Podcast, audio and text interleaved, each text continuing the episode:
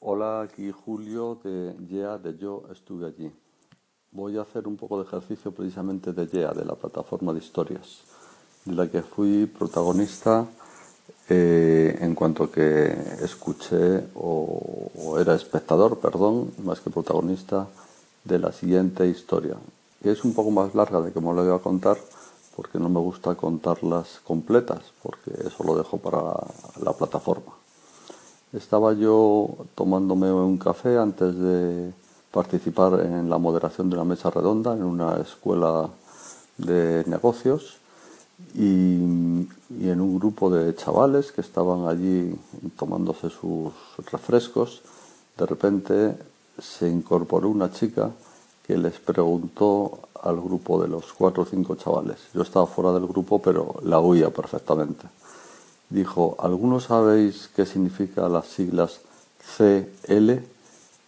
Y, allí nadie decía nada porque no sabían por dónde hincarle el diente a la pregunta, eh, yo incluido. Pero ella a su vez añadió, como para añadir, eh, bueno, eh, algún ingeniero o alguien de ciencias, digamos, que, que me pueda ayudar entonces empeoró la situación porque si ahí había algún ingeniero, pues era todo más difícil. Y añadió, en relación con los líquidos, y recibió la respuesta inmediata de tres o cuatro centílitros. Lo malo fue la puntilla, pero para saber eso no hace falta ser ingeniero. Hasta aquí la historia, que abrevió bastante, me sirvió para hablar de comunicación, que es una de las características de YEA, sacar algún tipo de vinculación con algún aspecto profesional, es decir, algo que tenga un valor para que alguien compre esta historia, que le sirva para introducirla en algún discurso, ponencia, conferencia, enseñanza. Y yo lo quería relacionar con comunicación. Tú puedes tener clarísimo la C y la L que has visto probablemente en una lata de Coca-Cola o de lo que sea, ¿no?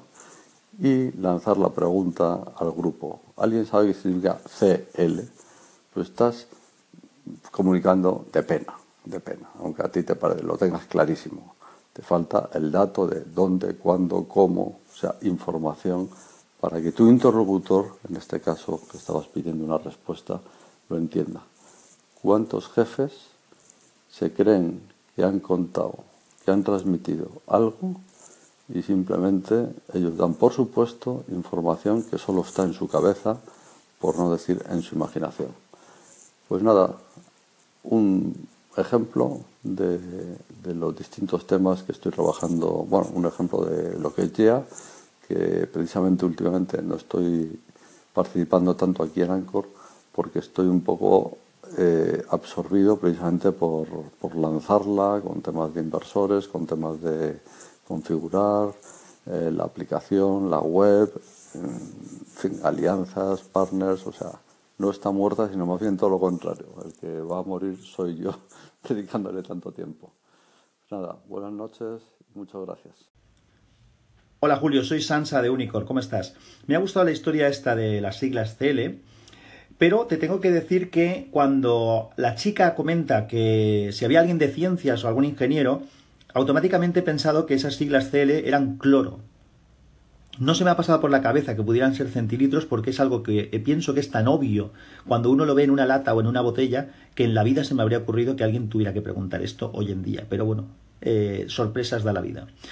Eh, yo me dedico al tema de la ingeniería, precisamente a la ingeniería del agua, y mm, eh, por mi trabajo doy muchísimas conferencias, o sea que la comunicación es un tema importante.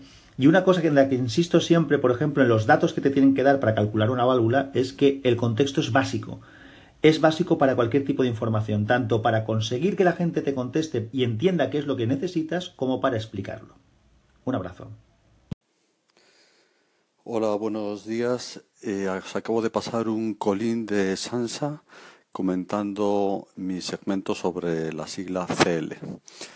Eh, por supuesto, me ha encantado lo del contexto. Es que en gran medida parte del problema de la comunicación es dar por supuesto el contexto y es donde ese dar por supuesto genera errores y distorsiones en el mensaje y como consecuencia pérdidas de muchas cosas, energías, incluso amistades, buenas relaciones y resultados. Eh, por lo tanto, tu apreciación es, es, absoluta. Yo tenía el contexto que tenía, es decir, pasaba por allí. Eh, eh, estaba tomando el café, pero los oía. Entonces, los chavales que estaban escuchando a la chica se supone que la conocían. lo del comentario sobre ingeniero, aquello es más de marketing y comunicación y negocios, no era una escuela de ingeniería. Yo creo que fue algo como diciendo, eh, alguien que sepa más sofisticadamente. O sea, yo la veía como muy perdida con la pregunta de CL y la gente no sabía cómo reaccionar. Y un poco fue la, efectivamente, cómo se ve que la chica da por supuesto demasiadas cosas al hacer la pregunta. Hombre, me habría encantado ir a hablar con ella porque podía haber profundizado y sacar como la intrahistoria de la historia. Eh, es una pena, porque no se me ocurrió en ese momento, si no lo habría hecho. Eh, en fin, eh, luego contaré un poco más el sentido del uso de estas historias cotidianas o que pasan sobre la marcha para el ámbito profesional. Gracias por tu comentario, un abrazo. Hola Julio, soy Sansa de Unicorn nuevamente. Nada, era comentar algo que iba a grabar en un segmento de mi canal, porque escuchando un comentario que hacía Jean Bedel en un segmento que ha grabado él hablando de los electrodomésticos y la televisión y demás, y nombraba las los antiguos lavaderos. Pensando en los lavaderos, como ya he dicho, yo me dedico al tema de ingeniería del agua, se me ha ocurrido una historia que contar a nivel personal, una historia que contar que aprovechar para la próxima conferencia que tenga que dar. Y va y escucho tu segmento en el que veo que tienes un proyecto precisamente de este tipo de historias, así que ya estoy ansioso por buscarlo, échale un ojo a ver qué tienes por allí y qué propones. Ya te contaré. Un abrazo. Hola, buenos días de nuevo. Eh, os acabo de pasar otro Colin de Sansa que ha intuido muy bien eh, lo que comento del proyecto YEA. Yo estuve allí, eh, que una expresión que sintetiza muy bien el proyecto en el que estoy metido es que las historias normales y cotidianas que vivimos o de las que somos testigos o que incluso podría decir nos cuentan otros, podemos sacarle partido eh, profesional. En eso consiste un poco el concepto. Hay algunos segmentos por ahí abajo en mi propia estación donde pongo ejemplos. Eh, el ejemplo de ayer de las siglas CL iba en esa línea, de ir ilustrando con ejemplos concretos en qué consiste. A hacer un pequeño resumen para los nuevos o iniciados, pero están en mi blog, en Medium. Si buscáis en medium.com barra arroba julioptr acabaréis en mi blog y ahí pues hay varias cosas, si no pues ya poco a poco. Sustancialmente lo que planteo es que las historias que nos ocurren a las personas normales, los que no somos famosos, no somos Bill Gates, ni Steve Jobs, ni Winston Churchill, pues podemos sacarle rédito o partido a, esos sucesos, porque encierran algún tipo de enseñanza. El tipo de enseñanza no de moralina ni de como de aprender cosas de la vida, sino relacionadas con el mundo empresarial. ¿Por qué? Porque es el único área que estaría dispuesto a pagar por una historia única e inédita. Gabinetes de comunicación, conferenciantes, profesores, personas que sí estarían dispuestos a poner dinero a cambio de una historia especial y diferente, que no sean los tópicos de siempre, desde la conferencia de Stanford de Steve Jobs hasta el TED más escuchado de, de, la historia, que, están muy bien, son famosos, pero mm, yo cada vez que los oigo mencionar desconecto, porque ya me lo sé o me aburre, que dejo de atender. Mientras que cuando me cuentan una historia genuina, única, aparte de transmitir una, verosimilitud mayor, eh, pues me capta la atención porque no me la sé, porque es distinta, es original. Podrá ser más o menos brillante, pero es diferente. Y ese es un poco el proyecto. Tenemos dos partes. Las personas que están dispuestas a eh, poner a disposición sus historias. Hay todo un proceso que no es el momento ahora de explicar, de curación, etcétera, de aprender a, subirlas a una plataforma. Y en el otro lado, otra plataforma que son los compradores, que tienen mucho que ver en general con la enseñanza, la educación, la comunicación, la formación para líderes, CEOs, eh, presentaciones de productos, de servicios, de equipos, etcétera. Bueno, está todo eso muy trabajado y elaborado, que eh, de alguna manera buscan una historia que tenga que ver con lo que ellos cuentan. No necesariamente, por ejemplo, si quiero hablar de gestión del cambio, no quiero una anécdota muy profesional que me hable de gestión del cambio, quiero una anécdota normal y corriente que detrás de ella hay una lección o algo relacionado con gestión del cambio. Bueno, esto es como una pincelada rápida. Los que ya me lo habéis oído alguna vez lo entenderéis mejor. Los que no, pues creo que es una introducción al concepto. Y como es el modelo de negocio y tal, en cualquier caso ahí estáis en mi blog y es para lo que estoy intentando buscar pues inversores y, me gusta pues mucho que haya personas que, que, conecten con la idea porque esto no va dirigido a unos pocos como las charlas TEF que va dirigida a gurúes o expertos gente maravillosa y fantástica Mm, esta plataforma se dirige a todo el mundo. El eslogan que estoy manejando ahora, para que os hagáis una idea, es charlas de todo el mundo para todo el mundo, que creo que enfatiza muy bien cómo damos valor y relevancia no solo a las historias de las personas, sino que además se puede ganar dinero con ellas, precisamente con el sistema o modelo que estoy intentando implementar. Nada, muchas gracias Sansa por tu intervención, por tu calling, que me ha permitido explicar una vez más eh, de qué va este proyecto, que es pues, bastante innovador y difícil, ambicioso, pero que es muy bonito, la verdad. Un abrazo. Hola Julio, aquí Nacho. Bueno, comentarte dos cosas. Una, ayer cuando estaba tomando un café con un amigo, eh, llegó uno con un Smart y empezó a aparcar en un sitio que cabía de sobra, pero el hombre era bastante torpe y apareció un taxista que le empezó a pitar, a pitar, a pitar, le empezó a poner nervioso, el otro bajó la ventanilla, el del coche Smart y le empezó a vociferar al, taxista y reconociendo que él era muy torpe aparcando, que tuviera paciencia, que era muy torpe, que, que se le iba a hacer ese reconocimiento de su propia carencia. La cosa se fue calentando, yo al taxista no le oía, pero al, otro, al del Smart sí, y le, le, terminó diciendo, esto uno de Cabify no me lo haría, es que, es que lo tenéis merecido, o sea que le dio donde más le dolía y el otro, todo esto intentando aparcar, ¿vale? Al final lo consiguió y bueno, fue una anécdota curiosa que me recordó a, tu proyecto. Venga, un abrazo, chao. Hola de nuevo, está siendo un sábado muy activo, lo cual es buena noticia.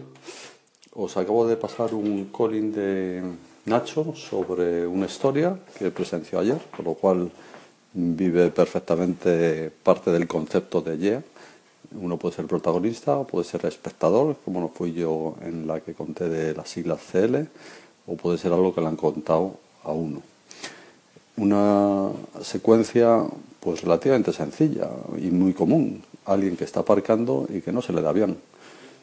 Pero tiene la particularidad, lo genuino, lo especial de que está personalizada. El coche que está esperando es un taxi y cuenta la reacción del conductor que entonces tiene cierto interés y culmina efectivamente con ese, esa llamada a que Cabify no lo habría hecho. Con lo cual, eh, si tengo que encontrar en esta historia totalmente creíble, totalmente cercana, y tengo que hablar, por ejemplo, de branding, de marcas, tengo una historia absolutamente genial dentro de lo normal. Eh, para hablar de marcas, que en este caso es cómo se ha ido degenerando la marca del taxista, eh, así en su conjunto, el problema que tienen y que le dan donde más le duelen, como dice Nacho, con otra marca emergente, con otro planteamiento de atención ya no solo al pasajero, sino a otros conductores, como se ve aquí se me ocurre eso a bote pronto, pero es probable que tengamos muchas más eh, enseñanzas detrás de esta pequeña anécdota. La más evidente que se me ocurre es esta, ¿no? Desde el punto de vista de marketing, branding, la importancia de que el empleado como embajador de la marca, que es otro de mis temas favoritos, podemos considerar a ese taxista como un empleado del consorcio, de lo que reúna o agrupe a los taxistas, pues no está siendo muy buen muy buen empleado branding de marca, ¿no? No es un, un buen embajador de la marca. Y curiosamente, un posible incluso no cliente de Cabify esté eh, haciendo una buenísima publicidad de esa marca, eh, aunque sea solo por lo que le han contado otras personas. Son la tormenta perfecta para un modelo de negocio que tiene muchos problemas y más que los va a tener y podríamos sacar consecuencias inquietantes, si yo estuviera al frente del gremio de los taxistas, de este pequeño sucedido que nos ha contado Nacho. Bueno, como veis, sido hoy una conferencia basada en esto. Lo he hecho un poco a propósito, precisamente para recalcar las posibilidades que ofrece este proyecto que tengo entre manos y que agradezco pues, de todo corazón y mucho a Nacho su colaboración y que lo haya tenido en la cabeza, porque es, vamos, al pie de la letra. Muchas gracias. Buenas tardes ya casi aquí en Madrid. Os voy a pasar un calling de Nacho que, mm, bueno, mm, nos, me da una consulta sugerencia sobre el uso de nombres de personas que se han cruzado en su vida. No quiero contarlo porque ya lo contará en el Colin. Lo que sí quiero es destacar y agradecer, antes de dar paso a su llamada, eh, el hecho de que en el método que yo planteo a los alumnos que hacen los cursos y talleres de storytelling, uno de los recursos es les hago que repasen personas que se han cruzado en su vida. Eso que parece sencillo, hay algunos que no saben ni por dónde empezar. Entonces le voy segmentando. Pues, por ejemplo, parientes, por ejemplo, vecinos, por ejemplo, compañeros de estudios o de trabajo. Nacho plantea una de esas líneas. Os dejo con él. Ya te digo de paso, Nacho, que me gusta mucho lo que sugieres y puede funcionar muy bien la, idea que planteas. Pues nada, un abrazo. Y otra cosa que te quería comentar, Julio, es una idea que se me ha ocurrido. Hace tiempo que llevo pensando en escribir alguna cosa pues así, tipo novela y demás. Y sé que es muy importante la creación de personajes. Entonces también llevo pensando hace bastante tiempo el, hacer un libro sobre nombres que han marcado, que me han marcado en la vida, nombres de personas. Yo qué sé. Por ejemplo, Fátima, que es mi chica, eh, Teresas, que ha habido varias, eh, casi todas con con, con, mal final o con mal papel en mi vida, los diferentes nombres que han pasado por mi vida, que han tenido una, cierta importancia, y dibujar una serie, tener como una especie de catálogo de personajes que han, que han, que han pasado por mi vida, porque eso puede ser una buena materia prima a la hora de luego eh, construir una novela o cualquier otro o cualquier otra historia en la que poder coger alguno de esos personajes eh, literalmente o versioneados para, para mi proyecto. No sé qué te parece. Venga, un abrazo, chao. Buenas tardes de nuevo con todos de Yeah, de Yo estuve allí. Os paso ahora tres, tres llamadas seguidas de Lobo que cuenta una historia bajo el título La mochila. Os dejo con ella porque, porque se autoexplica en sí. Ahora bien, en vez de dar yo posibles aplicaciones de la historia según el modelo Yeah, que alguien estuviera dispuesto a utilizarla para algún fin profesional, me gustaría que quien escuche y quiera aporte alguna sugerencia. Eh, si no, pues intentaré aportarla yo. Ahí os dejo con los tres Colin de Lobo. Hola Julio, aquí Lobo. Yo voy a contribuir con otra pequeña historia. No sé si recordaréis que hace unas semanas comentaba que ya estoy muy mayor para andar saltando tapias y la verdad es que eso era por una pequeña historia. Eh, mis hijos tienen el colegio al lado de un edificio eh, esplanada abandonado que está totalmente vallado y jugando lanzaron la mochila del pequeño al otro lado de la tapia. Entonces mi mujer me llamó y me dijo pues eso, que habían tirado la mochila al otro lado, que no se podía pasar y bueno, pues un lío. Pero ella con los niños tenían que ir a hacer unos recados y a mí ese día se me hizo muy tarde en el trabajo y salí como a las siete y media, ocho. Entonces cogí, me pasé por el colegio, busqué la forma de saltar la tapia, la salté, la cogí en la mochila, volví a casa y cuando llegué a casa al rato llegaron ellos y Pues continuando. Eh, pues eso, llegaron a casa, entonces mi mujer eh, que se había torcido el tobillo. Yo pregunté que cómo se había torcido el tobillo, qué había pasado, y me dijo que, bueno, que después de hacer las compras ya casi a las ocho, habían ido al colegio de nuevo, había pedido una escalera a la portería y había intentado, bueno, y había saltado la tapia con la escalera y tal, y que encima no había allí la mochila, alguien se la había llevado, y bueno, todo hay que decir que la mochila llevaba eh, la tela del almuerzo del niño, ¿no? no tenía nada más la mochila, es una mochila chiquitita. Eh, entonces yo me sonreí y le dije que la mochila estaba en la habitación de los niños, que, que la había pasado y la había cogido yo. Entonces me cayó una soberana bronca, eh, porque ni a ella se le había ocurrido que yo podía pasar a recogerla, ni a mí se me había ocurrido que ella después a esas horas la pasara a coger. Bueno, y ya para cerrar, pues eso, básicamente, que por una cosa que no tiene la menor importancia ni valor, que era la mochila y un trozo de tela que había dentro, eh, bueno, pues mi mujer se torció un tobillo y todo porque ninguno de los dos se nos ocurrió que al otro le iba a dar por ir a buscar esa mochila en un momento en el que tampoco tenía mucho sentido, la verdad. Eh, bueno, pues eso, eh, una historia eh, de la cual yo me río un poquito, mi mujer no tanto, pero bueno, venga, hasta luego. Hola, soy Sansa de Unicorn.